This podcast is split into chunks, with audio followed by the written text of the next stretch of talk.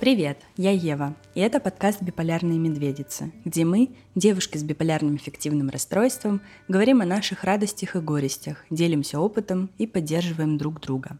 Запись нового выпуска произошла совершенно спонтанно, когда ко мне приехали в гости подружки, поэтому на записи слышны небольшие живые шумы – потому что с одной из них, с Катей, мы сидели вместе у микрофона в моей комнате. Для меня это был довольно интересный опыт, потому что все подкасты до я записывала дистанционно по скайпу. Если вдруг кто не в курсе, то я вела подкаст 7G, подкаст про BTS и наш фандом. А вдруг кому-то будет интересно, послушайте, мини-реклама. У Кати нет бар, но она живет с параллелой депрессией, поэтому мы подумали, что будет довольно прикольно поделиться общим опытом и обсудить наши различия. Также помимо этого выпуска я готовлю следующий, и я отметила для себя такую вещь, что на каждой записи я звучу по-разному. То есть э, как будто бы у подкаста нет одной ведущей, э, есть э, каждый раз новый голос, потому что я думаю, это зависит все от фаз, от моего физического состояния, например, на выпуске с Ириной, когда мы говорили про КПТ-терапию и DPT-терапию, а, я была прям в тот самый день на пике своей гипомании, и мне было очень тяжело э, сфокусироваться и сидеть на месте, поэтому голос был дерганный. А, например, с Катей сегодня я была довольно спокойна, расслаблена, больше была настроена слушать. Поэтому, если вы останетесь со мной, будете э, наблюдать такие метаморфозы эмоциональные. Подписывайтесь на мой подкаст во всех соцсетях, ставьте уведомления, где вам удобно слушать, в Apple, Яндексе, Spotify и так далее. И обязательно ставьте оценки в приложениях, чтобы э, рейтинг рос, и тем самым больше людей могли заметить этот подкаст. И если кому актуально, э, из ваших друзей, знакомых, вдруг кто-то столкнулся с биполярным расстройством или подозревает его у себя, можете посоветовать мой подкаст. Надеюсь, сегодняшний выпуск вам понравится. Приятного прослушивания.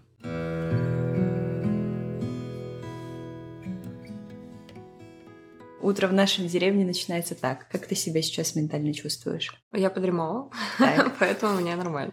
Я была уставшая очень, поняла, что меня начинает накрывать. Угу. Подремала, и мне стало легче. Так, а, мы сегодня, получается, говорим про депрессию, про депрессивные эпизоды, которые есть при бар, а также еще существует рекуррентная депрессия. Как у тебя это, получается, началось? Вообще, у меня большие проблемы с нервной системой еще с детства. У меня родовая травма, мне повредили ЦНС, свернули шею, повредили Охуеть. позвоночник. Когда меня вытягивали щипцами, мне вмяли голову, у меня была черепно-мозговая травма. У меня вот здесь, короче, если пощупать, вот здесь можно вмятину найти. Чувствуешь? Ого. Да, чувствую. Да, короче, у меня вся голова как в рытвинах.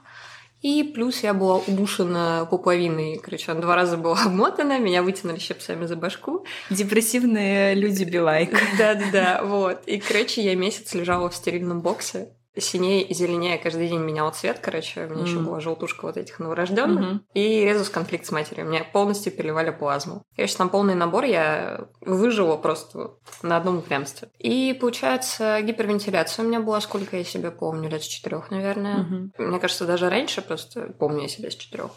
Я, кстати, только недавно с этим столкнулась. Как ты вообще это ощущаешь? Тебе типа не хватает воздуха? Э, я просто не могу вздохнуть. Я как будто бы вот легкие не могут расправиться до конца. Блин, вот у меня буквально пару недель назад такое началось. То есть с матерью я это ощущала, но не придавала значения, потому что как только угу. она исчезает с поля зрения, все нормально. Но в принципе так сижу, да, и, да. Я не могу набрать, мне угу. не хватает. Я начинаю зевать все время, угу. чтобы лишь бы хоть как-то. А зевать не получается, это же зев, он должен быть естественный. У меня для этого есть ну, не то, что хитрость, короче, я начинаю очень-очень медленно вдыхать. Mm. Просто вот прям пытаюсь по максимуму набрать в, в легкий воздух, но очень медленно. Самое лучшее это отвлечься, потому что mm-hmm. это ментал шалит. Да, я записалась, короче, я подумала, что у меня рак. Рак легких. Я сначала подумала, что у меня глисты, и мне, потому что кошку я не помню, когда я давала ей это лекарство, что у меня пробрались э, черви глисты в легкие, а потом, потому что все-таки это рак, а, записалась в одну клинику, потом позвонила в другую, узнала, потом в поликлинике нашей. В общем, в итоге поговорил со мной мой тревожный друг Дима, угу. сказал, что Ева, попробуй отвлечься. Я угу. такая, не, это нифига не сработает, у меня рак, все, я умираю. Но в итоге, да, помогло отвлечься. Гипервентиляция — это когда тебе кажется, что тебе нужно больше воздуха, угу. но на самом деле нет. Тоже есть схема, ты вдыхаешь на счет 4, например, а выдыхаешь на счет 8. То есть в два раза дольше нужно выдыхать, а. чтобы у тебя не было перенасыщения кислородом и не было головокружения, вот этого всего. То есть, допустим, вот вдох у тебя на раз, два, три, четыре. Замираешь. Раз, угу. два, три, четыре, пять, шесть, угу. семь, восемь. Ну, Запомни. можно дольше, ага. можно меньше, вот. И там уже свои системы отвлечения какие-нибудь там, что угодно. Я еще стиминг-игрушками пользоваться стала, тоже ну, нормально. Ага. Да, я, я, я короче, иногда сижу с людьми в последнее время вот так вот с вами разговариваю. Может показаться, что я, ну, мне скучно, да, или я зеваю, потому что мне неинтересно. Нет, я такая, как дышать? Я всю жизнь вот так вздыхаю, знаешь, как большая грустная собака. Меня всю жизнь спрашивают, что вздыхаешь? Я такая, просто так дышу. Я всю жизнь объясняю людям, что я так дышу. Мои родители ограничились тем, что в детстве сводили меня к Неврологу? Э, нет, какой невролог, я тебя умоляю. Неврологу что-нибудь нашел. Они отвели меня к, как его там, сердцеврач. А, кардиолог? Кардиолог, да, это называется. Отвели меня к сердечному делу мастеру. Он сказал, что ну, у нее там, конечно, клапан немножко не приоткрыл. Что-то, короче, с клапаном, но все норм. И они такие, а, нормально. И, в общем, всю жизнь я, значит, у меня эмоции. Э, я же еще подозреваю, что у меня аутичность, я почти уверена в этом. А это тоже эмоции, вот это mm-hmm. вот все. И вот меня переполняют эмоции, я начинаю с трудом дышать, и они такие, а, все нормально, сейчас перестанет скоро. Глицеринчик возьми. Угу. Не, какой глицерин, я тебя умоляю. А, просто, она просто у нас задыхается, это нормально, она скоро перестанет. Не подыхает, то ладненько. Я до сих пор в шоке, на самом деле. Ну, точнее, нет. Я никогда не была в них, с них в шоке, а вот в 20 плюс, когда я начала ходить по врачам, вот это вот было просто... Я слушаю их, разговариваю, с ними рассказываю, они такие, чего? Я такая, а вот. И, в общем, с тех пор Коробочка я... сюрпризами пришла. Да, да. Я в шоке, короче, своих родителей, на самом деле, в этом плане. В общем, да, проблемы у меня начались с детства. А, всякие разные. У меня случались панички. Слава богу, не очень часто. И чаще всего они у меня случались как раз, когда я не могла нормально вдохнуть долгое mm-hmm. время. Первые симптомы такой прям тяжелой депрессии случились у меня лет около 13, mm-hmm. наверное. Я не так давно перелистывала свои дневники, и где-то около 14 лет я впервые написала, что хочу умереть. Хочу, чтобы меня не было. И, собственно, с этого момента была полная жесть, потом жесть побольше, потом жесть еще побольше. Где-то в 22 22-23, там зима была. Угу. А, у меня весной день рождения, из 20... короче, я сходила к врачу, я не могла есть, я не могла спать, мне было плохо. Было очень много всего, я ненавидела свою жизнь. Точнее, как ненавидела свою жизнь? Чтобы ее ненавидеть, нужно осознавать. Угу. А я была в жесткой депре, в жестком дереале, спала ну, 2-4 часа в сутки, не ела. В общем, я чувствовала, что со мной что-то не так. И что-то не так разрослось настолько, что если я не получу помощь, я просто умру. Я просто это осознала. И написала в один из э, феминистических пабликов, я тогда только-только приобщилась к феминизму. Угу. Сколько тебе было? А, 22 где-то. Угу. Это был 15 14-15 год. Угу. А, нет, 14-15 это вот феминизм. Получается, да, в конце 15-го, начале 16-го я обратилась за помощью. Как это было? Я написала фемпаблик. По-моему, это было, был паблик по был такой очень классный паблик, вела очень классная девчонка. Я сейчас не знаю, где она, не заходила в контакт, mm-hmm. не смотрела. По-моему, туда. Или в еще какой-то. В общем, девочки, я накатала большущий пост, типа, девчат, со мной какая-то вот такая вот херня. И они такие, ну, вообще-то похоже на депрессию. И я такая, ага. То есть это не шуточки из интернетов? Mm, да, то есть это не шуточки из интернетов. Я такая, так, а что это? Говорю, хорошо, а как вообще получить помощь? Они такие, ну, нужен к психиатру. А у меня денег вообще ни копейки лишней. Они такие, ну, существует ПНД. И я пошла чекать.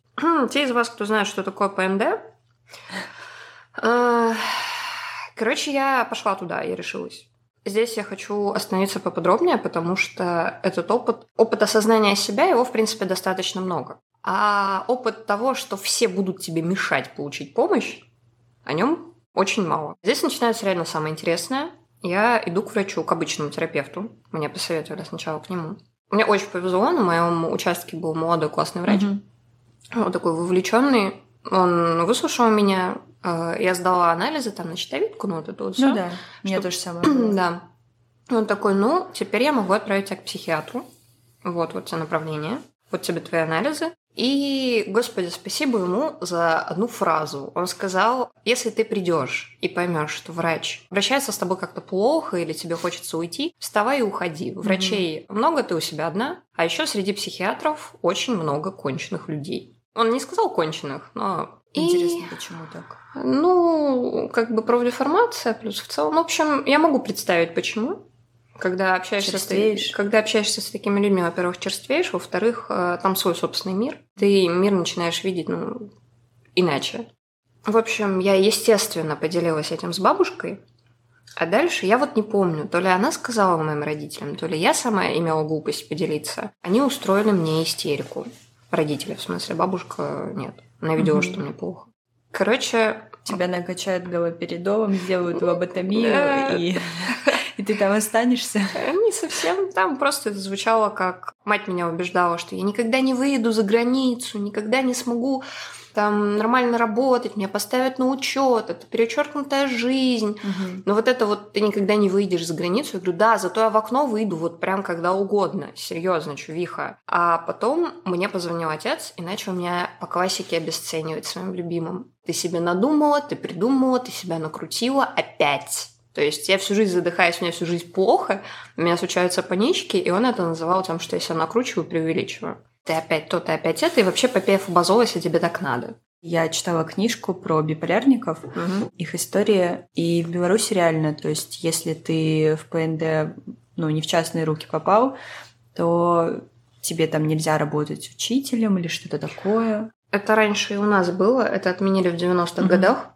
как сказать, в Беларуси просто такая жопа с режимом. И у нас, возможно, кстати, все катится к тому же. Я тоже Потому что у нас приняли же не так давно закон, а, который позволяет психиатрам психологам, там, всей вот этой братьи давать данные ФСБшникам, ФСБшникам, МВДшникам. То есть, если ты, допустим, рассказываешь, что тебя не устраивает нынешний режим, то тебя могут сдать. Я, кстати, после 24 февраля позвонила в, службу поддержки, потому что, ну, у меня реально, у меня ехала крыша на фоне пикета, на фоне моего задержания, и говорила с девушкой, я понимаю, что она заедница, и такая на очко немножко присела. Угу. Но вроде все обошлось. Мне повезло, в принципе, попасть к специалисткам очень таким адекватным. Иначе, да, было бы страшно. И, в общем, родители мне промыли мозги, довели меня в истерике. Я в это время сидела, короче, в кафешке. И такая, значит, сижу, купила себе последнее пиво перед приемом антидепрессанта. Сижу и реву в бутылку с пивом.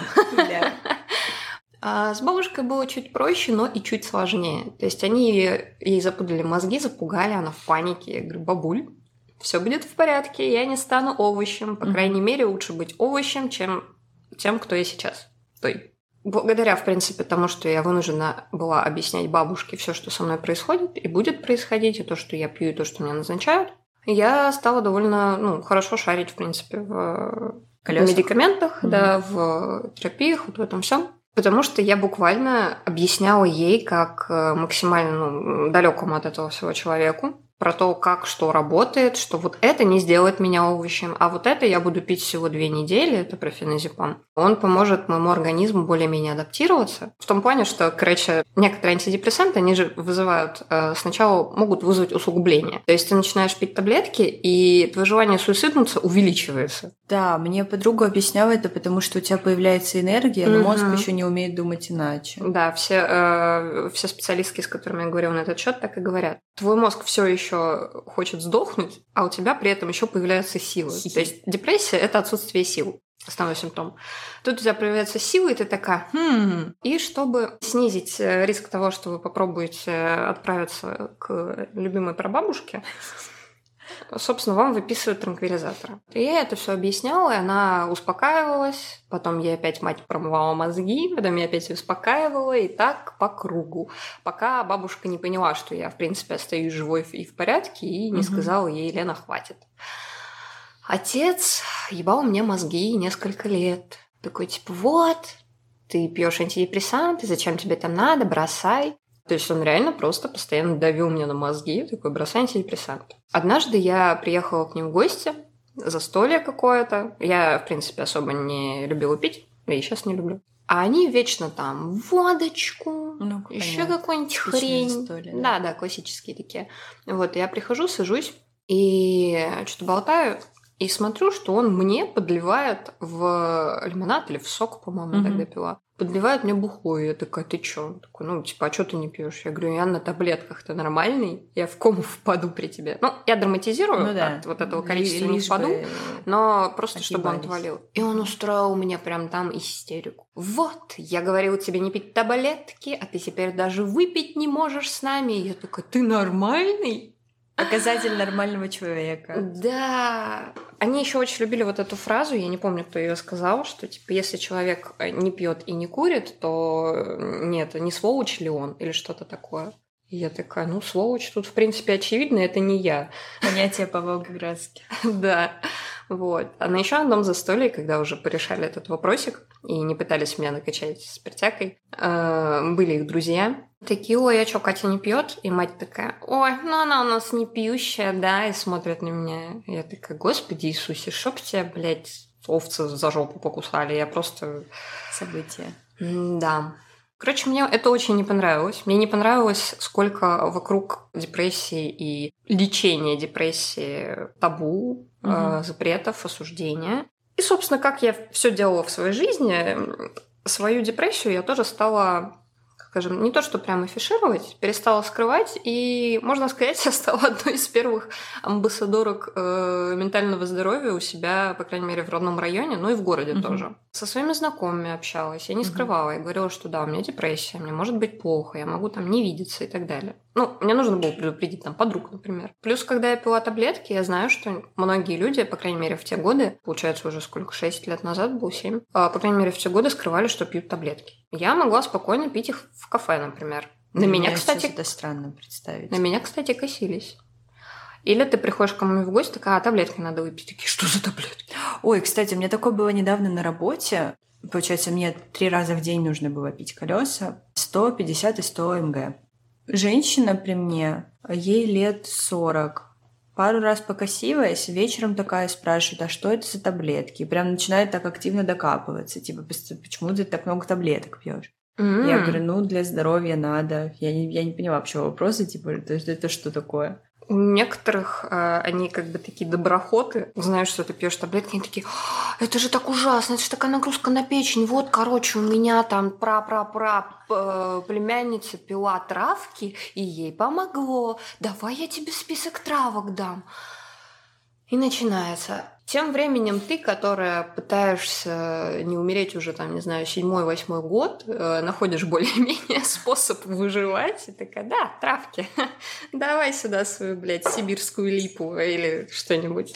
Кстати, я на днях прочитала в книжке э, про лечение депрессии. Кажется, зверобой конфликтует с какими-то медикаментами. Или Там на такое. самом деле все, да, зверобой, да. Короче, если ты пьешь всякие травки, угу. тебе нужно почекать, короче, что нельзя там с таблетками, что дает нагрузку нагрузку тоже на печень, mm-hmm. на нервную систему.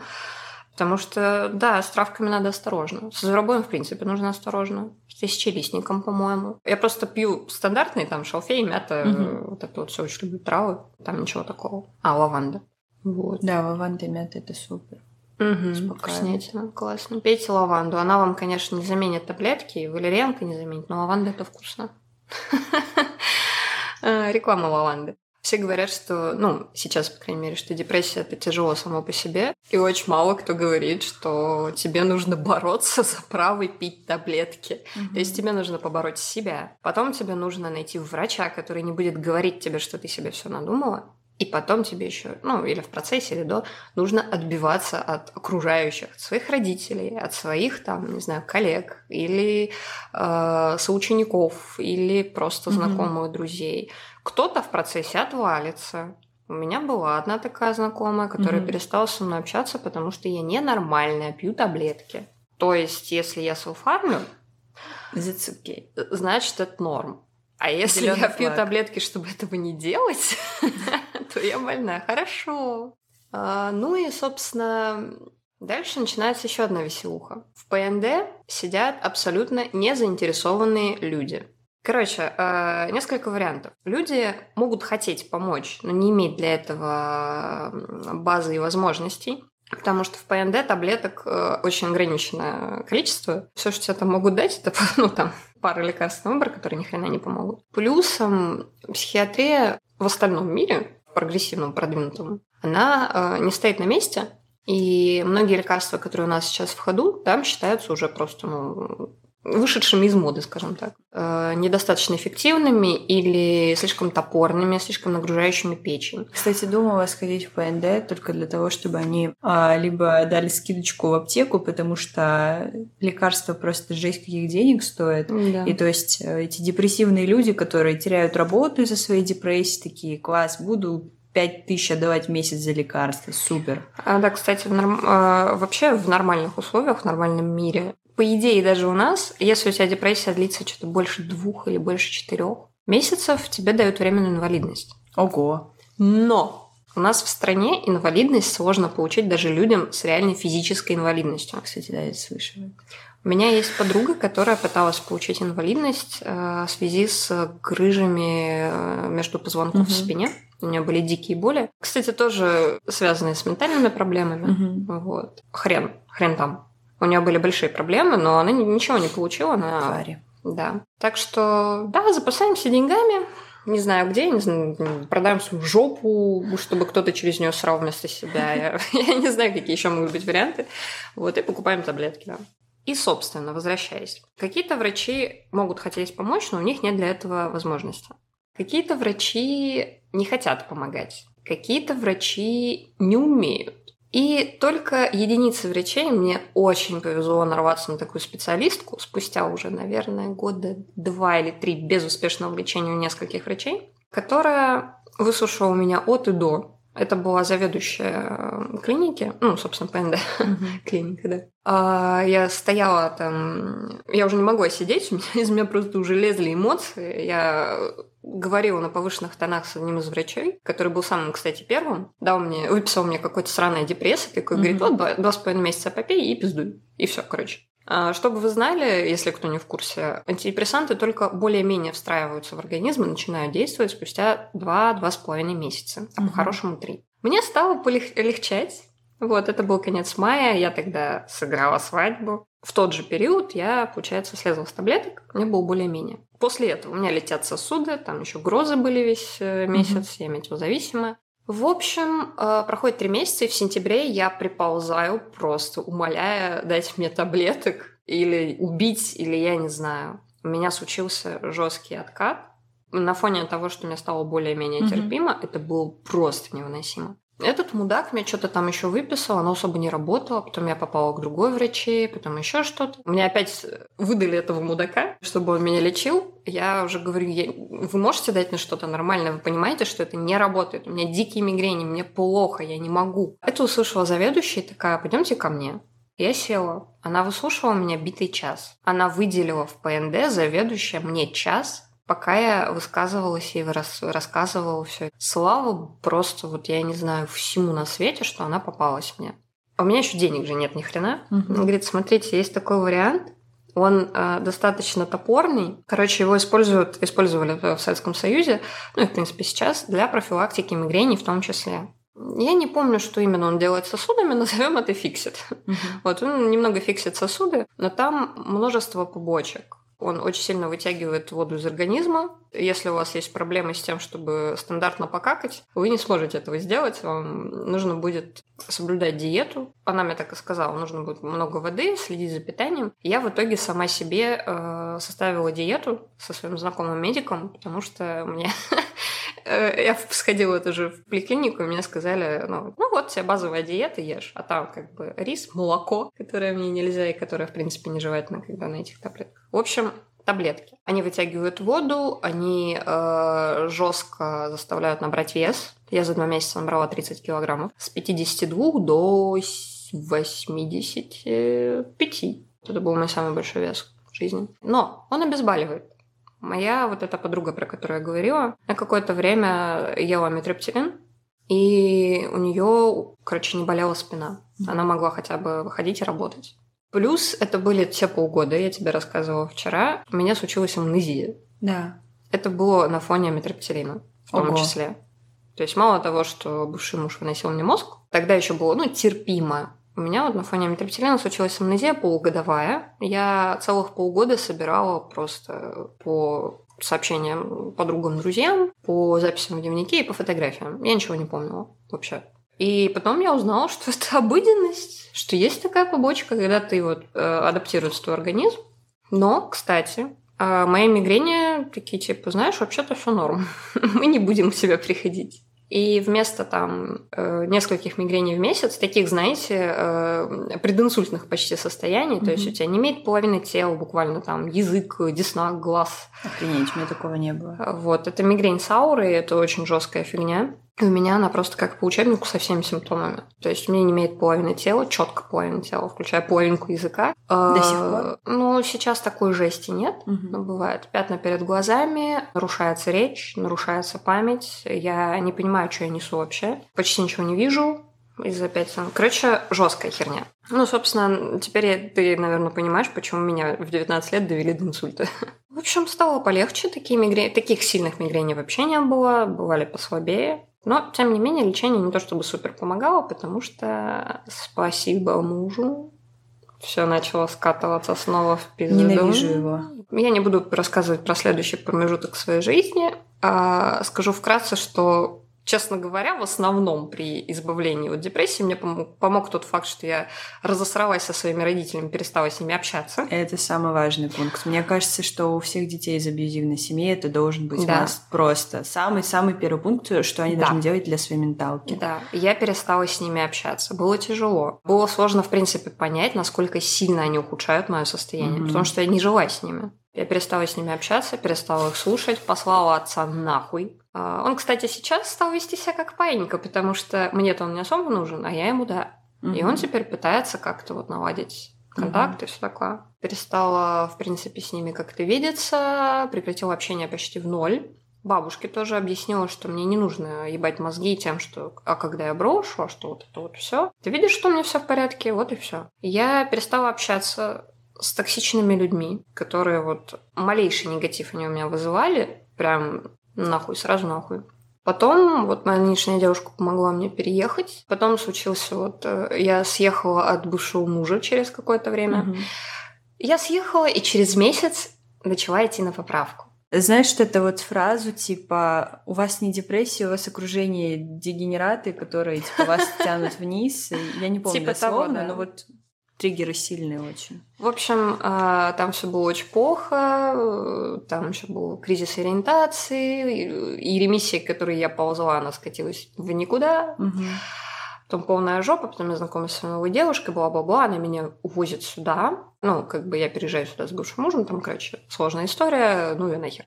Переезжаем в ноябре, у меня случается ковид, кстати, если у вас был ковид, у вас случилось ухудшение менталки, это, к сожалению, нормально. Потому что ковид очень сильно влияет на клетки, там мозговую вот это вот все, на нервную систему. И ухудшение ковида, оно после ковида, оно нормально. Вот. У меня случается ковид, я болею месяц, я лежу, сгораю изнутри. Мне было безумно плохо. Весь декабрь я лежу и к концу декабря я понимаю, что это просто уже... Я, я уже не вывожу. В общем, в январе или феврале, не помню. По-моему, в ян... да, в январе. А моя девушка э, просит меня сходить к врачу. Я такая, блин, да, пойду. Денег тогда тоже особо не было. И я решилась пойти в ПНД. Краснодарский? Да. Я там не была. Не надо. Хорошо. Я при... приехала туда. Ставим после... на Яндекс карте одну звездочку. Да, реально ставьте, если можете, просто поставьте им одну звезду. Короче, почему? Я туда прихожу, там куча людей, огромная очередь, как бы хер бы с ней с очередью. Я не буду рассказывать все время, пока там сидела среди э, реально людям, которым нужна уже, кажется, не помощь, а что-нибудь посильнее. В общем, захожу я в кабинет, и там сидит дама Достаточно молодая, лет, ну, не больше сорока, мне кажется, даже меньше. Я плохо помню диалог, я могу потом тебе скинуть скрины, mm-hmm. чтобы приложить, поискать. Суть в том, что я, значит, говорю, мне тяжело. Она такая, что вообще случилось? Я рассказываю, говорю, вот с мужем проблемы и переезд. Переезд тяжело дается, мне нужно что-нибудь. Она такая, Тяжело дается, да. Ну так возвращайтесь. Нихуя себе, тварь. Я... Сто хуев ей в жопу. Я такая, я приехала сюда к вам, чтобы получить помощь, а не советы по переезду. В общем, она там начала что-то гнать, и я говорю, только амитрипсилин мне не выписывайте, потому что у него побочки, к которым я сейчас, в принципе, не готова. Я реально, мне было так плохо физически, я не выдержала бы еще и вот это вот все. У меня тогда обострилась анорексия, и если бы я еще не... Ну, у меня была вот эта сжатая диета, на которой я сидела, которая ужасно. Она такая, о, поворачивается к своей медсестре и такая, ну, ну, стоит все, короче, нахера тогда пришла, если сама все знает? Я говорю, я сама себе могу, что ли, таблетки выписать или что? В общем... Ну, конечно, ты больше знаешь, сидя в кабинете, что происходит угу. у пациента в жизни да. 24 на 7. Я постоянно себя чекаю на состояние. То есть вот как угу. мне поставили диагноз, я все время веду эти дневники настроения, буквально каждый день, каждый час я просто держу руку на пульсе, как я себя сейчас ощущаю. Да. Что я сейчас чувствую? Действительно ли это радость? Либо я улетаю? Действительно ли я просто грущу из-за того, что там что-то вспомнила? Или это начинается депрессия? То есть это постоянно ты себя чекаешь. Конечно, они, блядь, знают больше. Угу. Да, это реально очень важно. Отслеживать, писать хотя бы, ну, немножко. Угу. И она со мной разговаривала так, в таком тоне и такими словами, что если бы у меня не было вот этого опыта, многолетнего общения с совершенно разными специалистами, мне могло бы стать гораздо-гораздо хуже. Честно говоря, мне ее хотелось обоссать. Прямо на месте. Получается, мы с девушкой вышли оттуда, я села в машину, я, по-моему, я рыдала. Точно не помню, я стрессанула так, что у меня этот кусок выпал из памяти. Ну и, собственно, после этого я, получается, отбросила идею идти, а на какое-то время хотя бы. И в начале вроде бы апреля, это был 21 год, э, в апреле 21 я поехала к специалистке платной, угу. Я не знаю, я желаю ей всего самого хорошего и светлого в этой жизни. Она меня лечит до сих пор. Я нашла Олю, это просто был тычок э, в Яндекс. По, по отзывам, конечно, да. Еще я хотела женщину, потому что мужчины, по моему опыту, еще хуже всех. Не знаю, у меня хороший дядька. На моем опыте были два, и оба просто полная жесть. Один вот этот вот, который вообще ничего не хотел делать, так, ну, а депресс выпей и финибутом закуси. А второй, перед переездом я пришла, говорю, выпишите мне немного таблеток феназепама, чтобы вот я панички ближайшие могла погасить. То есть я сейчас на антидепрессанты не могу сесть, у меня через там, пару дней переезд. Мне нужно просто, вот, чтобы загасить э, панички и успеть как раз-таки попасть в, в, к врачу в Краснодаре. Короче, он убеждал меня, что я, ну, как, как мой батя, в общем, ты там себе и вся хуйня. Перед ним тем временем лежит моя папка «История болезни», История болезни которая толще всех папок на его столе. Библия. Он ее даже не открыл, не посмотрел. Я говорю, посмотрите, пожалуйста, мою карточку и скажите мне в глаза, что мне не нужны таблетки, и я все придумала. В общем, а, выписала мне там эти 10 жалких несчастных таблеток. У меня их было изначально 56, но их все сожрал мой бывший муж. Ну, просто потому что. Поэтому я пошла за этими таблетками. Кстати, на этого врача, который э, угашенный об дерево говорил, что я все придумала, очень многие жаловались. Но всем насрать. Собственно, иду я, значит, к своей вот этой новой специалистке. Она меня выслушивает. Не помню, что она мне там выписала сразу. В общем, лечение корректировалось в течение первого года очень часто. Каждые пару месяцев я ходила к ней. Там у меня были проблемы со сном, тревожность. Я постоянно просыпалась от кошмаров. Я не могла спать одна. У меня была... А, у меня обострилась паранойя, кстати. Кстати, в подростковом возрасте у меня был сталкер взрослый, который преследовал меня два года и подарил мне паранойю. В общем, все было очень плохо. Мы с ней это все корректировали. Мне стало чуть-чуть легче через пару месяцев, но я все еще жила с бывшим мужем. У него там тоже он очень сильно ушел в себя, и паранойя подарила мне эм, ну, в общем, примерно полгода я спала с ножом под подушкой. Я боялась его. Да, у меня тоже был период паранойи с этими. Но без человека просто ты угу. чего-то боишься, и тебя немножко кроет, что сейчас угу. что-то попадет тебе, я не знаю, через стену пройдет, тебя убьет. Ну, в общем, шиза полная. Такое тоже бывало. В общем, я съезжаю от мистера, убивающего меня уже несколько лет. И спустя месяц мне становится, начинается прям вот, я вижу, что мне реально легче. Схема тогда не менялась, ничего. Мне становится реально легче. Я с ним развожусь. Тоже там, получается, легче мне становилось в сентябре. В ноябре я с ним развожусь, чувствую себя еще лучше. И, в общем, с тех пор бывали подкаты, бывало вот это вот все но я вижу, насколько мне легче. Я mm набрала вес, я стала более-менее есть. А, по поводу того, что ты ушла от своего мужа, и тебе стало резко легче, у меня получается трекер за конец августа, начало сентября, как раз-таки вот наше расставание – у меня там вот эти шкалы просто зашкаливают, меня кидало из стороны в сторону, то есть отношения меня полностью раскачивали эти, мягко говоря, неудачные. Но это благодатная почва для биполярного расстройства. Рядом с тобой неустойчивый партнер, который тебя постоянно держит в подвешенном состоянии, катает на эмоциональных качелях, и ты такая, ну я же биполярщица, сейчас я еще больше себя раскачаю, вообще будет просто, ура! И у меня получается октябрь, ноябрь, декабрь, январь, февраль, март.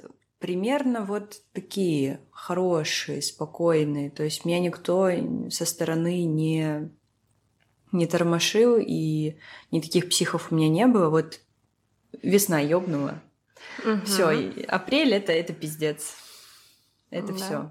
А, собственно, про бывшего мужа, он меня, да, очень сильно доводил. У меня случился кризис ориентации, но он такой, ну я же тебя все равно люблю как человека, да, вот. Где мы друг друга? Да, любит. Да. А потом он достал меня вопросом, кто мы друг другу так, что я сначала хотела его придушить серьезно. Я взяла его за горло и сказала, что убью его, если он от меня не отстанет. Угу.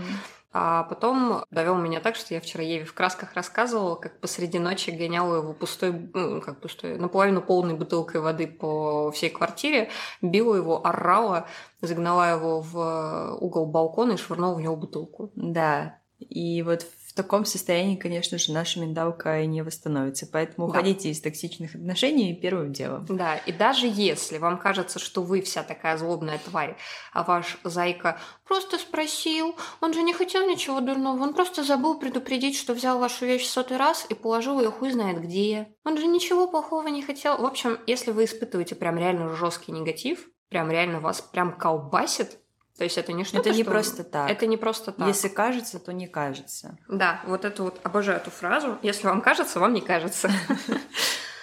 А, к концу отношений, это, ну, как отношений, взаимоотношений. Жизни с ним, ну, как бы он же обычный человек, э, хочется человеческого тепла и, как бы, ну, периодически там обнять его или типа того. В общем, когда он лез ко мне обниматься, я начинала задыхаться. Ко мне вернулась гипервентиляция, которой не было несколько, достаточно долго. Вот я, значит, съехала, все здорово, все круто, начинаю приходить в себя. И получается, это был вот 21 год, а в 22-м, через год, я понимаю, что у меня, в принципе, есть ресурс на терапию. Я до этого пыталась, у меня было три попытки терапии, угу. все было не то. И вот здесь я нахожу терапию, которая реально мне помогает. Краснодаре? В... Нет, я Онлайн? созваниваюсь с ней, а. да. Живет в Омске. Нашла ее, кстати, через Твиттер рандомно. Mm. Ее дочка искала ей клиенток, потому что у нее отвалились. Mm-hmm. Совершенно чудесная женщина. И а, я не упоминала, у меня диагностирован ПРЛ. А какой у нее метод? КПТ. В общем, у меня ПРЛ, у меня проблемы с гневом, а, вот он, мы, извини, что перебиваю, Ничего. просто прошлый выпуск, получается, мы записывали вместе с Ириной, у которой диагностированы и БАР, и ПРЛ, угу. и она рассказывала про диалектику поведенческую терапию, чем она круче от КПТ. Но и КПТ я тоже читала, что ну хорошо при наших вот этих вот пограничке и биполярке помогает, поэтому угу. это здорово. Потому что вот гештальт, гештальт он наоборот раскачивает э, твои эмоции. То есть ты не можешь справиться с эмоциями, а тебя еще больше в них, в них макают, типа, проживи их. Да, проживу. И, короче, я скину атомную бомбу на землю. Э, гештальт, у меня не то чтобы гештальт, я вспоминаю вот эти вещи, проживаю их, но только когда они из меня лезут во время угу. сеанса. Мы специально их не тормошим. Угу. Да, вот это нельзя. И, значит, поведенческая вот эта терапия мне очень помогло. Я научилась реально еще лучше себя контролировать. У меня стали еще меньше происходить срывы. Это все случилось и благодаря таблеткам, и благодаря тому, что я ушла от токсичного человека, который меня раскачивал как лодку просто угу. в бурь. И благодаря, так, что я сказала, терапия, таблетки и уход. Уход, уход да. да. Плюс понимающие близкие. Это очень Это важно. очень важно. Моя девушка хотела мне помочь, очень хотела. Она читала, она прочитала массу информации угу. про то, что такое депрессия, потом, что такое ПРЛ. Сейчас, я так понимаю, она что-нибудь узнает про аутизм, по крайней мере, от меня. Потому что, да, я самодиагностировала себя раз. В общем, там полный набор. А, и раз очень хорошо туда вписывается, это, в принципе, завершающий пазл в моей картине себя, mm-hmm. которую я не могла собрать. Собственно, да, если бы не она, если бы не мои подруги, и старые, и новые, если бы не поддержка абсолютно левых людей там в Твиттере, например. Да, понимаю. Я, наверное, сошла бы с ума. Ну, или ушла бы в окошко, там, какие варианты. Отправиться гулять с моста. Короче, есть один фильм «Прерванная жизнь». Там про то, как девушка попадает э, из-за попытки суицида в психическую клинику. Ей диагностируют э, ПРЛ, и мне оттуда очень нравится цитата. Бритва врезается в тело, реки глубоки, кислота разъедает кожу, наркотики вызывают судорогу, оружие незаконно, веревка рвется, запах газа невыносим, поэтому стоит жить. Да, да. А, у меня в 16 лет была, ну, как попытка суицида. Я прям вот была намерена Короче, когда ты хочешь прыгнуть с моста в ледяную воду, это не то чтобы попытка суицида, это уже прям прямой суицид, особенно если ты плавать не умеешь. Вот, и я тусовалась на железнодорожном мосту, реально уже думала, ну, короче, пора. Спасибо СДВГ, который подкидывает мне рандомные мысли. Он подкинул мне мысль про бабушку, которая очень сильно расстроится. А я у нее одна. Меня растила она, а не мои родители. Я долго вела диалог с самой собой. То есть это был не импульс, это было реально желание все это прекратить. Домашнее насилие, эмоциональное вот это вот все. И я в итоге осталась жить просто, чтобы не оставлять бабушку. А потом, да, вот эти вот мыслишки, типа, да, хорошо, ты напьешься таблеток и умрешь в луже блевотины и дерьма. Фу, а, ужасно. А, ты застрелишься, и что это потом, кто это будет вытирать? Все, да. если ты прыгнешь с крыши, о боже, бедные дворники. Под машину прыгнуть, но ты еще испортишь какому-нибудь чуваку жизнь. Да, просто потому что ну, в принципе, как бы да. ты забиваешь человека, жопа какая-то. А, под поезд, в принципе, можно, потому что машинисты чего только не видят, но тоже такое себе, знаете, там люди куда-нибудь опоздают, потому что экстренное торможение необходимо. Угу. Какие-то вот такие выборы так себе. И ты в итоге такая, ну ладно, поживу еще, может быть, там, не знаю, штаназию легализую. Мечты психические. Да, но, в общем, сейчас у меня мысли про суицид не было уже прям реально про суицид. Месяца, наверное, три. Единственное, были, была пара моментов, когда у меня случались вот откаты. Я думала о том, что я просто хочу не существовать. Но это не были мысли про суицид. В принципе, знаете, вот эта вот тема с тем, что якобы там депрессивные и так далее хотят реально прям умереть. Нет, они не хотят. Они хотят, чтобы боль кончилась чтобы все это прекратилось. Но в моем случае я просто хотела не существовать, чтобы, блядь, вот это вот всего просто... Избежать смерти, избежать умирания, избежать Избежать вообще всего. Жизни. Я просто лежу и такая, господи, я просто хочу, чтобы этого не было. А-а-а. Но это и близко не было тем отчаянием, которое я раньше испытывала. Я каждое утро, последние несколько лет за исключением последнего года, чуть меньше, я каждое утро просыпалась с мыслью, за что, почему я опять проснулась. А сейчас, ну, потихоньку живу. И учусь жить вот с э, тем, что о себе узнаю. Кстати, есть вот эта тема еще тоже обесценивающая, мол, ну если ты, типа, с тобой что-то не так, нафига тебе все вот эти ярлычки? Живешь и живи. Девочки и мальчики, если вы чувствуете, что вам, что с вами что-то не так и не знаете что, ищите себя, ищите, что с вами не так, потому что понимание этого поможет вам, во-первых, найти свое комьюнити, угу. людей, с это которыми важно, вам будет да. комфортно, а во-вторых, э, это поможет вам понять, как с этим жить. Оно даст вам инструменты. То есть вот я понимаю, что у меня раз, 99,9,9,9, что мне раз. И сейчас я про это все читаю и понимаю, как мне справляться с этим. Я перестала, ну, учусь не шеймить себя за свои перегрузы, за то, что мне нужно забиваться в темный угол, за то, что я в диалоге с кем-нибудь могу надеть наушники, ну, без музыки, просто чтобы приглушить, если человек громко разговаривает. Не шеймлю себя за то, что мне нужно там, не знаю, после тяжелого дня прийти домой и прорыдаться.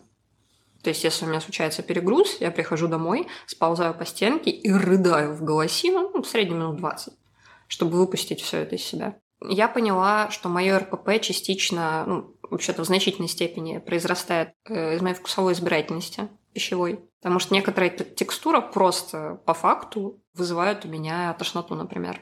У меня даже цвета могут вызывать тошноту. То есть есть тут красный, красно-оранжевый, такой, знаете, который вот пихают в набор карандашей из шести цветов. Угу. Такой вот, он для меня дико морковный неприятный. такой. Ну, такой морковный, ага. да, но, но с краснинкой. Он такой неприятный, что вызывает у меня тошноту. Причем даже не то, что сам по себе, а в сочетании с другими цветами. Он абсолютно ни с чем не сочетается. Мне прям плохо на него смотреть. Это просто ужасно. Да, и я когда, получается, всю жизнь шутила про то, что я иногда на спидах, а потом выяснилось, что да. это не, не хихоньки, не хахоньки, это называется мания.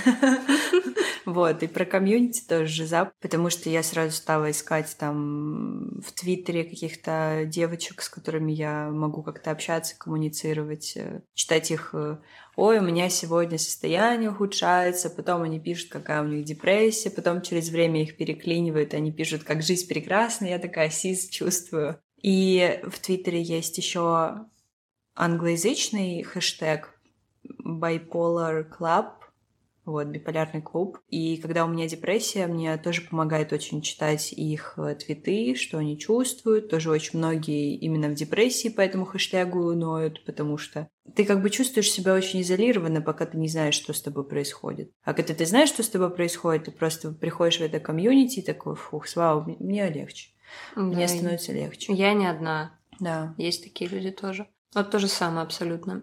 Знаете, вот эта вот тема, ой, какая у тебя там биполярка, ой, какой у тебя там аутизм, э, всю жизнь жила без этого, оказалось, что есть. Я вот недавно прочитала очень забавную фразу про то, что вот ты говоришь, что там в такие-то времена э, не было там аутизма. Да, твой абсолютно нормальный дедушка, который всем прожужжал уши, всех достал своими марками и э, Специнтерес. Да, и каждый день ел одно и то же на обед, э, он абсолютно нормальный. Да. Илья Муромец, который лежал на, на печи 30 да. лет, такой, да, да все хорошо. Все хорошо, мужская Никакой депрессия. Никакой депрессии не было, он просто лежал, просто хотел лежать. Его просто тошнило от консистенции рисовой каши с молоком. Кстати, ко мне подруга, вот Катя из Ставрополя, приезжала, не ела манку очень много лет. Как ты относишься к манке? Когда я еще могла более-менее есть молочку, а. вот, короче, комочки это жесть. Вот. Меня реально рвало от нее. Но да. как-то раз я была в лагере, по-моему, уже как э, вожатая, угу. точно не помню. Там сделали манку потрясающую. Она была жидкая, без единого комочка. Угу горячая, но не обжигающая. И из-за того, что она горячая, не было этой вонючей пленочки. С каким удовольствием я ее съела? Ну, в общем, она подозревает в себя раз, то есть, насколько я понимаю, ей еще окончательно не диагностировали, но она там репостит всякие эти приколюхи про аутичность и все прочее. А, Что-то там вкидывает мне иногда интересное. Вот, и я ее приготовила, когда она приезжала манку. Она со сложным лицом где-то минуты две пробовала на язык, и потом такая «нет». Текстуру ощущала, я такая «нет» я не буду. Текстура у нее своеобразная, но как раз-таки именно вот эта текстура, я очень люблю суфле, например, угу. или вот это вот все, и она как-то вот вписывается в мое, то есть она все равно какая-то вот связанная, угу. но при этом, допустим, когда вот каша там гречка с молоком, ее делают по-разному. Кто-то делает там э, гречка, ну, ее достаточно много, она просто чуть-чуть молоком, как, знаешь, разваренный дошек, чуть-чуть uh-huh. воды и гречка, молока точнее. А кто-то делает прям вот гречку в молоке, чтобы она плавала, и от этой консистенции меня тошнит. То есть, когда что-то, вот какие-то кусочки даже съедобные плавают в чем-то жидком, мне плохо. Мне однажды попался кусок пластика в, этом, в творге, я творог, в принципе, жрать никогда не могла нормально, бабушка заставляла, и я периодически ела, чтобы ее не расстраивать. Потом это, кстати, тоже перестала делать, потому что это сильно на меня эффектило. И, в общем, меня в твороге... Э, Насилие такое над собой. Да, попался кусок пластика. Как меня выворачивало. Я блевала дальше, чем видела. Ой, ужас. Да. И такое, в принципе, вот к много, много к чему относится.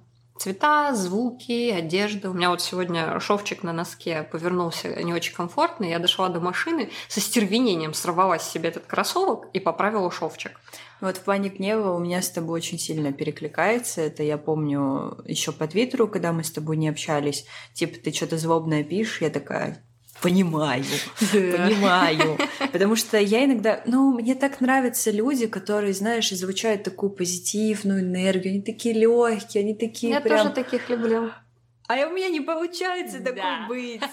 Я, я не могу, я через день, вот я такая позитивная, да, мыслим хорошо, э, стакан наполовину полон, а завтра что-то происходит, я такая, я ненавижу просто этих людей, я ненавижу этот бордюр, я ненавижу этот цвет, я ненавижу mm-hmm. просто этот свет, э, я хожу в кепке, потому что фары ненавижу. Да. У меня истерика иногда и просто из-за фар. Знаете, еще бывает такое состояние, а, когда ты, короче, настолько тебе плохо, настолько ты расстроена, что можешь расплакаться от того, что там стакан уронила. Я Даже не стакан, тебя. ручку. Э, я, когда только переехала в Краснодар, споткнулась об камень э, на тротуаре и разрыдалась.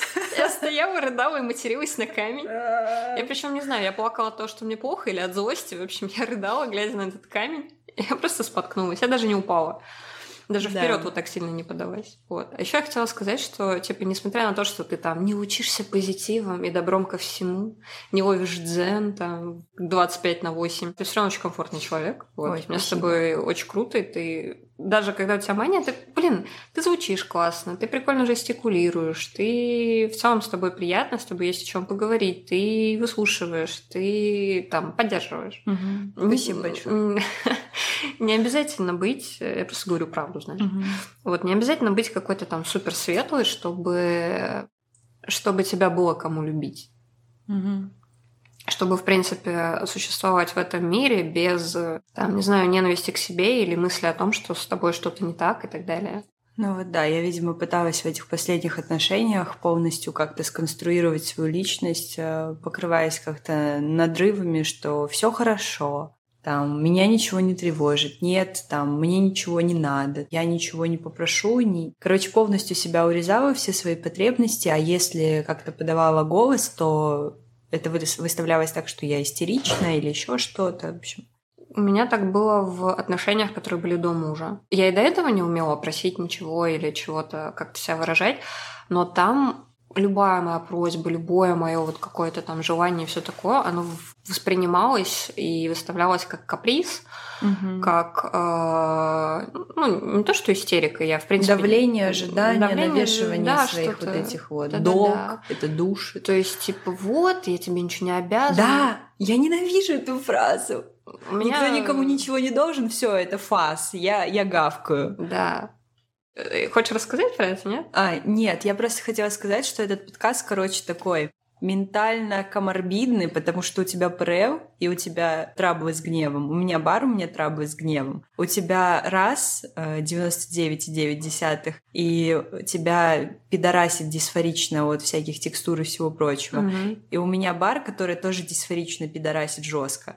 Поэтому все мы одна большая ментальная семья. Да, но при этом мы как общем, бы э, у нас одинак... ну, похожие проблемы, но Да. мы осознаем, в чем мы разные, Да. осознаем, кто мы в принципе. Когда мне диагностировали ПРЛ, я увидела в этом себя, но не полностью. Я Мгм. чувствовала, что чего-то не хватает, что-то все-таки не то. Не все, что я себе представляю, это ПРЛ. Точнее, ПРЛ это не все, что вот во мне сидит. И я искала, искала, искала и подозревала до этого у себя аутизм. Но я такая думала, ну блин, какой же у меня аутизм, если у меня ПРЛ? Знаете что? Я сейчас понимаю, что у меня ПРЛ, раз, э, СДВГ, короче, Мгм. депрессия. Вот. Я, кстати, вышла в ремиссию. В депрессии. Да, я лечилась, получается, с 23 лет, и в 30 лет я вышла в ремиссию. В стойкую ремиссию мне официально подтвердили. Классно. То есть сейчас я продолжаю пить таблетки для поддержания эффекта, и где-то через год я буду с них слезать. И там уже там поддерживающая терапия плюс психотерапия. Но без психотерапии, без реально подходящей мне психологини, э, она клинический психолог, Мгм. короче, вот это все. Она сразу мне сказала, типа, я буду работать с тобой только если ты уже лечишься медикаментозно. Иначе ничего не получится. У моей подружки поставили генерализованную тревогу, и у нее, получается, тоже клинический психолог плюс КПТ. Она пока по поводу таблеток не хочет, Мгм. она эпилептик, и ей как бы колес хватает, но посмотрим, как оно дальше будет. Потому что у моего друга генерализованная тревога, он точно на таблетках. У моей другой подруги генерализованная тревога, и она на таблетках. Э, Дело еще в том, что эпилепсия это тоже же проблема там, с нервной системой, с сосудами. Нередко она идет рядом вот со всякими расстройствами. И, кстати, я сейчас, у меня нет эпилепсии как таковой, но у меня Мгм. есть эпилептический фон, меня периодически зажимает, вот это все. И я пью в том числе вот ламотриджин. О, да? Да. Я тоже. Да. Блин, прикольно. Вот. Я пью омтриджин, и да, он тоже помогает. Без терапии, без таблеток они должны друг друга дополнять. Вы обязательно должны чувствовать, что вам это помогает. Вы не должны прево... ну, вы должны превозмогать, потому что это работа над собой. Но это не должно быть э, превозмогание, когда вы прям вот максимально ничего не хотите, вы хотите вообще никогда не видеть эту терапию. Вы не понимаете, зачем она вам нужна. То есть вы как бы осознаете, что она должна вам будет помочь там в перспективе, но если вы сейчас не вывозите, если вы в истерике после э, терапии, если у вас нет сил, значит, у вас на данный момент не хватает ресурса. Значит, вам нужно еще пролечиться какое-то время медикаментозно, и уже когда вы сами поймете, да, мне нужна терапия, да, я хочу идти дальше, то есть сейчас у меня есть достаточно твердая почва под ногами, чтобы идти дальше, тогда вы будете готовы к терапии. Вот мой первый сеанс э, психотерапевтки, э, психиатрки, вот был именно как раз-таки с этим лейтмотивом, что сейчас мы тебе выпишем колеса, ты стабилизируешься, минимум через полгода можно начинать терапию какую-то, угу. потому что тебя сейчас штырит, да, меня тогда прям жестко штырило, да, август, да. ненавижу его. Терапия, таблетки поддержка близких, э, разрыв отношений с абьюзивными родственниками, друзьями, знакомыми, умение ставить на место коллег, тех, с кем вы учитесь. Учитесь выставлять границы. Это самое первое, что вам нужно научиться сделать. Э, желательно до терапии. То есть потихонечку. Беречь себя – это вообще самое важное. Учиться слышать себя. Я, например, это тоже, кстати, особенность раз, и не только, у меня, в принципе, еще и травма, я не всегда распознаю свои чувства. Mm-hmm. Я не всегда распознаю, когда я сильно устала или когда я расстроена. Я понимаю, что что-то не так, когда меня накрывает истерикой. Mm-hmm. Тогда я такая, а, что-то произошло. Пропустили флаги размером с флагой СССР. Да-да-да вас обмотал во флаг, и вы такие, а, я не могу поднять руку, что же случилось? А, меня же замотали как колбасу в полянку. Да, но я обычно не пропускаю, то есть я чувствую, что мне хуево, иду гулять, и я себя превозмогаю, но я как будто боюсь занять пространство, что, да. что мне плохо. Вот я, я не могу идти дальше просто. Что всем станет грустно вокруг, что все такие загрузятся. Э, что я там мешаю кому-то, я обуза, вот это все. Чувство ненужности, чувство того, что ты приносишь только вред, что без тебя всем будет да. лучше. Э, знаете, в моменты, когда я до сих пор иногда думаю, что без меня будет лучше, я заставляю себя вспомнить одну вещь. Мы не настолько дохуя значим, что одно только наше присутствие или отсутствие так сильно влияет на жизнь человека, который нам даже там, не знаю, не э, жена. Вы не можете прийти в жизнь человеку, стать его подругой, например, и просто там, не знаю, все, жизнь испорчена. Вы не можете испортить жизнь своих коллег, если вы там специально им говно в сумку не подкладываете, там, дохлых крыс. Э, и то, это не то, чтобы супер портит ну жизнь, скорее просто менталку немного шатает вот эта вот мысль, она на самом деле ЧСВшная в плохом смысле. То есть ваше расстройство говорит вам, что вы настолько огромны и настолько заполняющие везде, что можете просто одним присутствием испортить жизнь кучи людей. Нет. Вы важны, вы, несомненно, важны, но вы самый важный человек именно в вашей жизни. Вы никому никогда не будете настолько важны, нужны и любимы, как вот э, вам.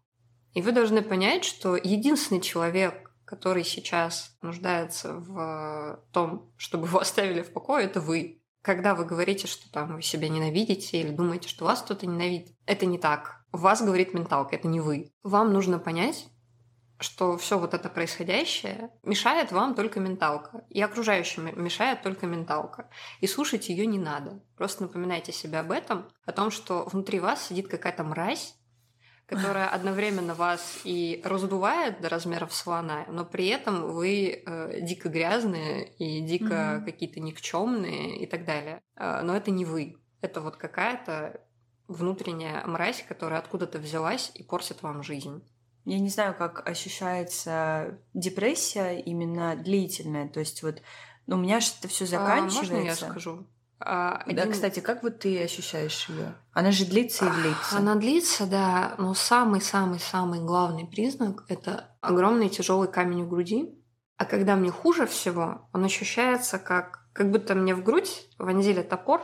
Не, скорее вот и даже он там застрял. не про вот это. Я-то это тоже ощущаю, но есть ли разница между чувствованием депрессии у биполярных и у просто депрессивных? Ну, могу... Или это все та же самая боль? Мне кажется, боль, даже если не та же самая, максимально похожа. Ну да. Это чувство, что ты никому не нужна. Это чувство, что ты ничего не можешь и не сможешь. Мгм. Чувство, что будущего нет. Или оно есть, но не для тебя. Ты, в принципе, не можешь позитивно смотреть в будущее. Весь мир для тебя, он сужается до точки боли. Тебе просто плохо, ты просто хочешь, чтобы этого всего не было. Ты без сил, ты не можешь ничего делать. Либо если делаешь, то с трудом. У меня бывало такое, что я настолько... Мне было настолько сложно встать с кровати, что я перекатывалась, чтобы встать на колено и потом, короче, уже подняться. Понимаю. Да. Короче, я не заботилась о себе вообще. Чтобы попить воды, это просто Целое дело. целое дело, да. Надо себя подготовить морально полчаса, Мгм. потом такая, сейчас я стану, сейчас у меня закруженная голова, надо аккуратненько так. Да, и, кстати, э, на этот счет я, короче, привыкла ставить рядом с э, кроватью хотя бы бутылку воды, М. чтобы хотя бы пить. Еще вот этот прикол, что ты тебе постоянно кажется, что ты ничего не делаешь или делаешь недостаточно. В такие моменты нужно записывать то, что ты делаешь, или хотя бы, знаешь, там, ну, вбивать себе в заметки, да. Я попила воды. Мгм. Я отнесла стакан. Я помыла, сполоснула стакан после воды. Это же так офигенно. Реально, нужно просто брать, вот так записывать. Это не значит, что вы ничего не сделали. Вы сделали кучу дел, просто они были маленькие, но в вашем состоянии это много. Это значит, что вы постарались. Вы умнички. Это, короче, очень откликается в людях. Я помню, написала в Твиттере э, один пост про то, как за один день я тоже, по-моему, помыла стакан, что-то сделала. И, в общем, там было несколько пунктов. Я написала, что раньше для меня это было просто чем-то невероятным. Сейчас я смогла это сделать, я очень радовалась. И твит разлетелся на несколько тысяч э, Мгм. лайков. И многие откликнулись, и многие меня хвалили и хвалили друг друга. И это было просто потрясающе, и это очень важно. И это очень помогает и воодушевляет. По крайней мере, помогает не чувствовать вот это вот «я бесполезный кусок говна, я должна сдохнуть». Нет. Вы должны вылечиться, но не сдохнуть. И вы не бесполезный кусок говна, вам просто нужна помощь. Да. Я тогда немножко по верхам пробегусь по поводу своей депрессии. Мгм. Где-то с 15 примерно лет страдала гендерной дисфорией до, до 18. Ой, у меня тоже была. Это было очень тяжело в плане... Ну, то есть ты постоянно ощущаешь ненависть к себе, и я думаю, что это стало катализатором того, что у меня вскрылась биполярка, потому что, возможно, она бы спала еще, но это было очень тяжело, это был какой-то постоянный невроз, я постоянно смотрела на себя в зеркало, и это было невыносимо, и ты постоянно прячешь э, свою грудь, говоришь о себе в мужском роде, и другие люди тебя вообще нихуя не понимают, они нихуя не выкупают, почему ты постоянно пытаешься все больше и больше походить на парня, и я, получается, училась в одиннадцатом классе, нихуя не училась, получала там двойки по каким-то предметам, мне было абсолютно все равно, пропускала школу, и я не поступала в университет, потому что абсолютно ничего не хотела. И тогда, получается, летом после выпуска случился мой такой большой депрессивный эпизод. Я лежала целыми днями в кровати. Я еще помню, как добила, видимо, себя тем, что смотрела Евангелион. То есть, э, Счастье, здоровье погибшим. да, а, аниме про депрессию буквально смотрела в депрессии. Вот. Это было ужасно. И всегда, получается, депрессию я описывала именно свою биполярную так, что вот тебе нужно как будто бы коснуться просто дна, то есть тебе плохо настолько, что ты вот просто лежишь до тошноты, и ты должна полностью опуститься ментально, чтобы как-то потом оттолкнуться и всплыть к говну. А, извиняюсь. Это было на протяжении жизни, вот с 15 лет. И в башке ничего не щелкало, что что-то идет не так. Ну, мне же становится потом хорошо, значит, со мной все нормально. Значит, М. это я просто, ну, знаешь, моральный упадок, все рассосется, и вот так вот до 20, получается, трех лет. Вот. Не рассосалась. Как говорится, не рассосалась, да. То на спидах, то нужно коснуться дна. Какая я метафоричная. Романтичная натура. Да. Ну, у меня вот депрессия, она была фоновая. И, как мне сказала моя психиатриня, она считает, что она, короче, примерно наполовину вызвана условиями, в которых я жила, мучительными, а наполовину моими травмами нервной системы, вот моя поврежденная и так далее. Что, в принципе, логично. У меня ЧМТ при рождении был. Вот, черепно-мозговая. Вот эта фоновая депрессия, да, мне иногда становилось лучше, э, но с возрастом такие моменты стали появляться все реже и реже. Угу. И вот потом я скатилась, я оказалась заперта с э, абьюзивным человеком, и несколько лет была очень пассивна. У меня, кстати, просели все мышцы, вот это вот все. Mm-hmm. Я сейчас восстанавливаюсь. Тяжелый путь на самом деле, поэтому если вы там подозреваете у себя депрессию или другое расстройство, но особенно депрессию, то, блин, не ждите, идите к врачу, ищите способы, что угодно, потому что у меня из жизни выпало несколько лет, ну, то есть я несколько лет эмоционально не развивалась. Все, чем был занят мой организм, мой мозг, выживанием. выживанием. И эмоционально я сейчас, то есть умственно я развивалась, конечно, там что-то читала и так далее.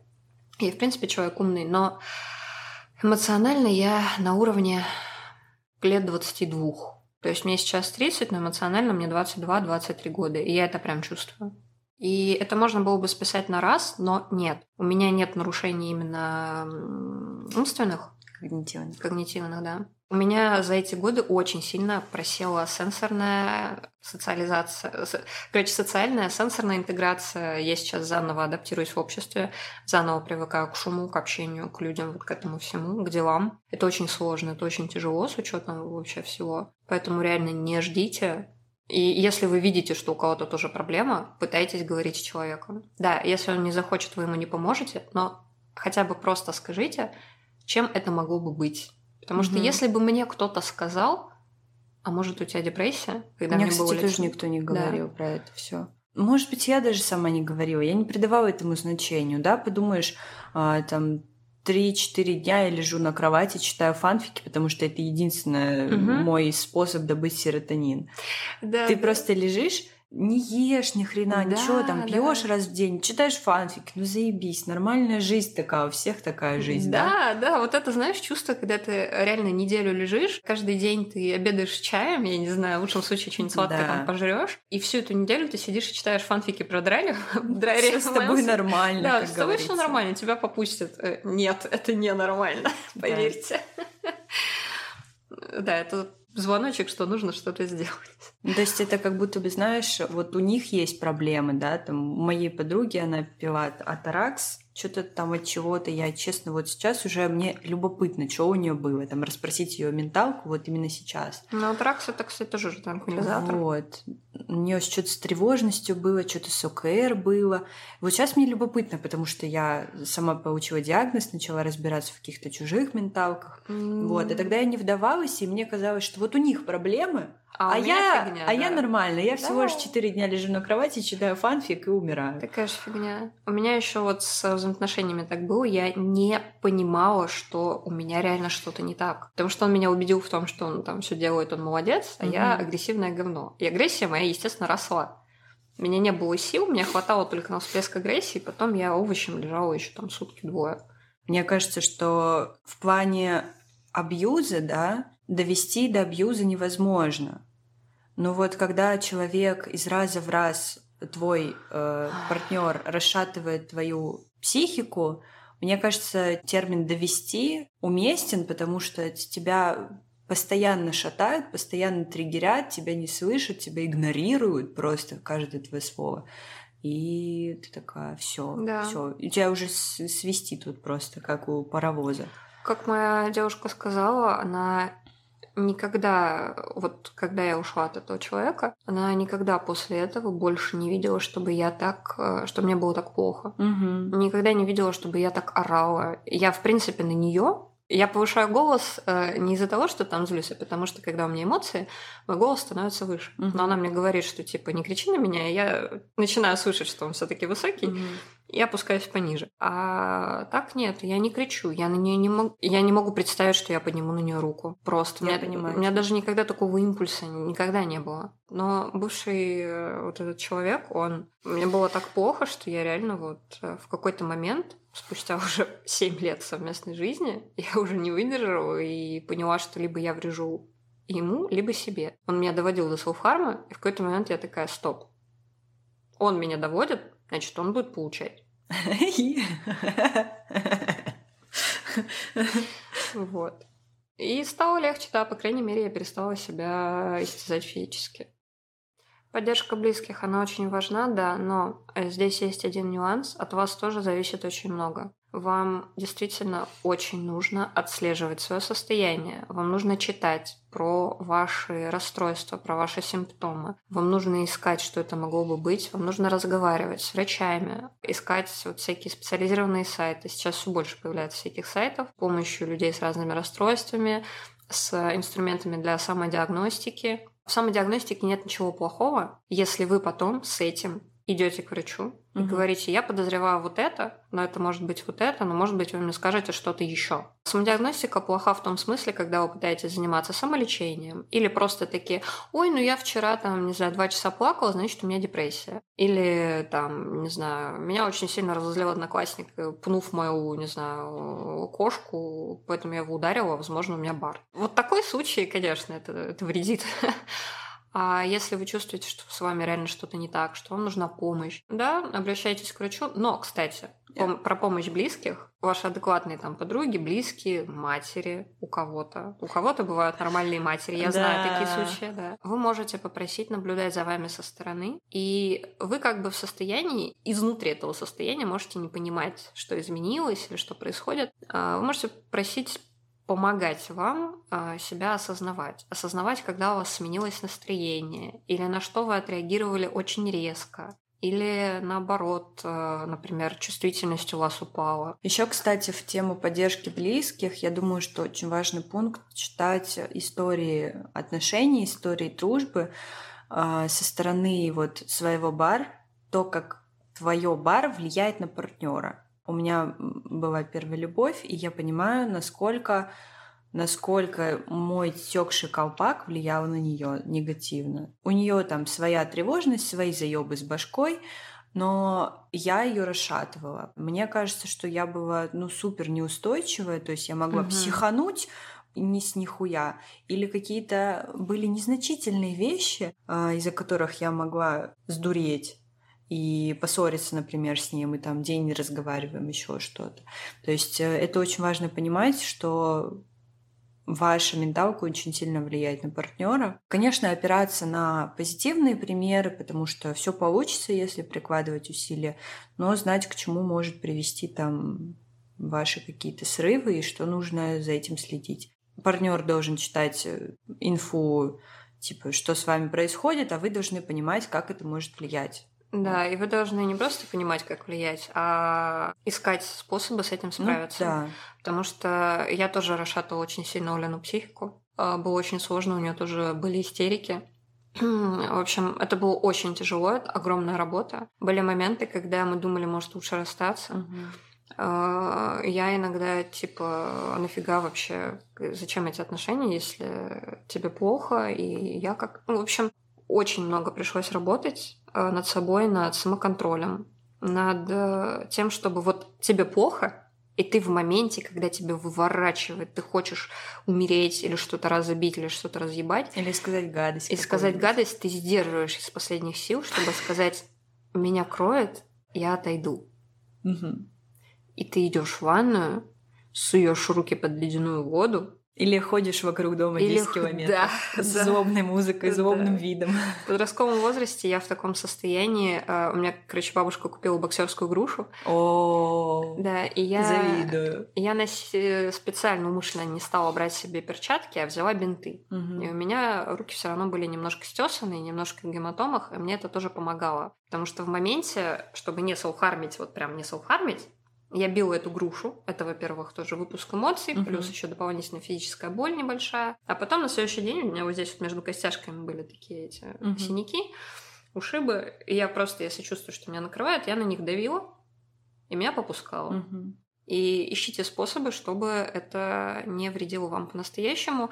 Есть еще прикольная рекомендация. Это когда, видимо, у вас не супер self-harm, вот вы хотите полоснуть себя по руке, вы берете фломастер и рисуете себе на этом месте что-нибудь. В конкретном примере была бабочка, вот, но я не умею рисовать бабочек, они дико уродливые, меня бы это бесило еще больше. Поэтому я рисовала всякие дудлы там, это вот все. Это действительно помогало. Ну, немножечко отвлекаешься, когда думаешь, ммм, какую бы завитушку сука, убить бы себя. Так, завитушка. Вот. И иногда это даже весело. То есть вас кроют, у вас вот это вот все, и такая, блин, господи, как же нелепо. Лол. Я, кстати, помню, как э, Ючка биполярная, у нее вот агрессия крылая, она публиковала фотографию, где она бумагу разорвала. О, такая вот. тема. Это было, наверное, очень так эмоционально, я аж почувствовала это. В одну из ночей, когда меня крыло, а Оли не было рядом, угу. и я злилась на нее за это, потому что я была одна, мне нужна была помощь, но ей нужен был отдых от меня. Угу. Очень нужен был. Она почти каждый день со мной ночевала, ее не было со мной, и я дико злилась, и мне хотелось написать ей гадостей, а, чтобы ей тоже было плохо, знаете, Ой. вот это состояние. Плохо мне, значит, плохо будет всем. И я, короче, села. А у меня э, после переезда я случайно загребла с собой кучу бумажек, всяких там вкладышей, вот этого всего. Uh-huh. То есть были какие-то в коллекцию киндеров, например, а были просто абсолютно бесполезные. Там картонки были да. плотные, вот это все. И я села, взяла этот пакет, и надергала себе за несколько часов ночью огромный пакет, сука, конфетти. Господи, я просто сидела вот это ших, а потом да. еще на мелкие кусочки, и еще на мелкие кусочки. А когда попадалась какая-нибудь прям плотная, почти картонная бумага, еще mm-hmm. с пленочкой, ее еще сложнее разорвать. И я прям такая, знаете, вот как кошки там коробку такой терзают, такие, у, коробка ненавижу, вот этой бумажки. Вот, и мне это помогло. Mm-hmm. Через какое-то время я подуспокоилась, и все было в порядке. Да. И я была абсолютно счастлива, что я смогла сдержаться, что да, я кстати. смогла не сделать больно. Вот именно, да и что это добавило, в принципе, доверия и спокойствия в отношениях, потому что я смогла сдержаться сейчас. Когда эффект проходит, да. ты понимаешь, что, да. что могло бы произойти, блядь. Да. Вот у меня в последних отношениях э, из-за того, как много я шишек набила с первой любовью, я это осознавала, потом как-то проанализировала, думаю, ну и трэш. И, ну, теперь будут работать над ошибками. Угу. И в последних отношениях, если, допустим, меня очень сильно крыло, то я просто самоизолировалась, не дай бог, я что-то скажу, потому что я знаю, что вот вот что-то будет, обязательно что-то появится, и я обязательно могу сказать гадость, поэтому я просто изолировала себя. Ну, это, кстати, тоже и... не то, чтобы супер помогает ну... по итогу. Просто если партнер нормальный, нормальный, хороший намек, э, да, то когда тебя кроют, если ты научишься говорить «меня кроют», не, ну я в Твиттер писала, высиралась, типа, что меня меня Я имею в виду человеку. А. Это очень сложно. Короче, э, мы пришли к тому, что если меня пидорасит, Оля может спросить, типа, тебе, ну, допустим, посоветовать или тебя это, пообнимать там, поддержать. Угу. Кстати, хак-терапия, я слышала про это, прикольно. И чаще всего нужно просто обнять. При паничках, например, очень удобно, если кто-то может тебя обнять и на тебя сверху лечь. Mm. Если у вас нет такого человека рядом, просто берете тяжелую подушку или что-то вроде того, ложитесь на ровную поверхность и кладете на себя сверху что-то тяжелое. Это помогает от паничек. И при гипервентиляции, кстати, тоже немножко. И в целом, кстати, знаете, вот эта тема с тяжелым одеялом. Есть э, фильм, я не смотрела еще, хочу посмотреть, Темпл Грандин. Там про самую первую известную аутистку в мире. Ух ты. У нее очень интересная история, почитайте хотя бы какую-нибудь статью про нее. Темпл. Темпл. Темпл Грандин. Грандин. Вот. Темпл придумала такую штуку. Короче, она в детстве наблюдала за коровами. Там есть такое, такое устройство, которое их сжимает э, по бокам со всех сторон, угу. и они успокаиваются. Я предполагаю, что это связано с э, чем-то еще внутриутробным. То есть, угу. когда тебя вывакивают, тебе спокойно. Маленькая Темпл залезла в эту держалку и попросила бабушку, по-моему, ее сжать. Ага. Вот. И бабушка такая, что? Она такая, нет, сожми. И она испытала спокойствие. И вот эту вот машину-обнимашку, она что-то вроде того, что-то похожее она сделала и носила с собой в школу. И сначала все воспринимали это как какую-то жесть, но она всем объяснила, что это офигенная тема. Я заметила тоже, мне становилось легче, когда я вот в детстве или чуть постарше, диван, короче, чуть-чуть отступал. То есть там была спинка дивана, а сверху подушка, которая чуть-чуть от этого отходила. Угу. И я между стеной и этой спинкой, которая чуть отходила, втискивалась, и мне становилось спокойнее, потому что с двух сторон меня сжимает. А в ковер любила залезть свернутый. Mm. Офигенная тема. Я не пробовала. Сидишь как червь. Торчишь. Башка. Да. В общем, самое главное — это говорить, работать и искать людей, которые пойдут вам навстречу и будут тоже помогать. Угу. Потому что многие говорят, мол, работайте над собой. Да, хорошо, но я не одна должна работать над собой. Ну да, кажется в моменте, что это там самый любимый, самый дорогой человек в жизни, никого ты не полюбишь и никого ты еще не встретишь. Нет, ты встретишь. Ты уже есть у ты... себя, как минимум. Ну, это да, но ты обязательно встретишь того, кто может тебя принять. Это невозможно не сделать, потому это... что 8 миллиардов человек. Кто-нибудь найдется. И это не обязательно должен быть любимый человек. То есть не всем из нас нужны именно возлюбленные. Ну да. Это может быть э, друг или подруга. Моя лучшая подруга я обожаю. Да. Вот. У меня есть подруга, э, я, в принципе, всех своих подруг обожаю. Mm-hmm. У меня есть подруга в Москве, она переехала из Астрахани, короче, это тоже долгая история знакомства. Mm-hmm. Та самая, кстати, тоже со спиной. Mm-hmm. Она моя просто ментальная сестра. Нет такого, что вы никому не нужны. Если вы нужны сами себе, то уж тем более вы будете нужны кому-то еще. Главное, просто будьте собой. И собой не в плане того, что менталка вам диктует, что вы хуево. Учитесь себя чувствовать, понимать, принимать. Не обязательно любить. Для начала научитесь себя принимать такими, какие вы есть. Мне очень нравится, что биполярка может научить не только самих биполярников, но и других ментавочников тем, что все имеет конец. Да. То есть э, боль имеет конец. А, фраза, на которой я держалась весь двадцатый год, когда мне было очень тяжело, ковид там и все. Это. Да, ну это как раз кризис ориентации. Угу. Я думала, я выйду в окно, и в голове у меня крутилась на повторе целыми сутками фраза «все проходит, и это пройдет». А еще одна мысль. А, у меня мурашки. Еще одна фраза, э, ну как фраза, понимание. Я просто в течение жизни через всякие нехорошие моменты переходила, и они всегда кончались. И я думала о том, что в этот раз тоже пройдет пара лет, я буду вспоминать про это без такой дикой боли. Это будет охуительная история в подкасте. Да, это будет охуительная история в подкасте. И сейчас это охуительная история в подкасте. Спустя три да. года, почти ровно три года, как я осознала, приняла себя как лесбиянку. Три года назад я реально хотела умереть. Действительно, у меня было ощущение, что под ногами горит земля. Понимаю. Тот год у меня тоже был критический. Да.